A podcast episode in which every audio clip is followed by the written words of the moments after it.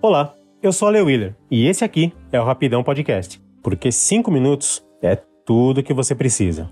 Existem quadrinhos e quadrinhos.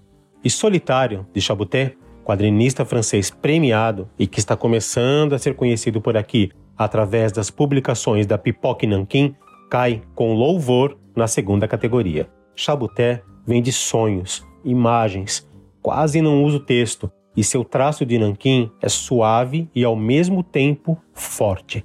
Quadrinhos em preto e branco têm um charme único, mas Chabuté eleva isso a um nível de obra-prima e sensibilidade que apenas quem não tem alma ou está morto por dentro não vai apreciar.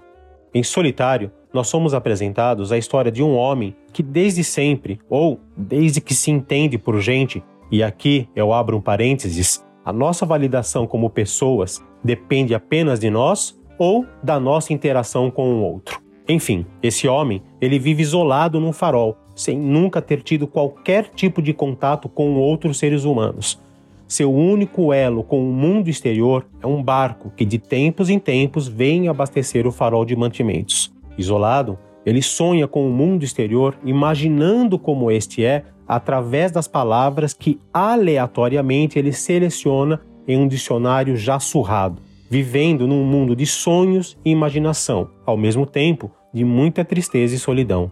Solitário é uma fábula sobre como nos isolamos, e não apenas por conta da pandemia. Ela só reforçou esse aspecto. Nos afastamos uns dos outros através de feeds, likes, vídeos e mensagens instantâneas, fechando a nós mesmos em ilhas distantes com faróis de Facebook, luzes de Instagram, rodeados por um mar de WhatsApp. Solitário é uma HQ atual e forte e que precisa ser lida para darmos mais valor ao contato humano, ao toque, ao abraço, ao aperto de mão, para sairmos de nossos faróis e encararmos o mundo como ele é e não como gostaríamos que ele fosse.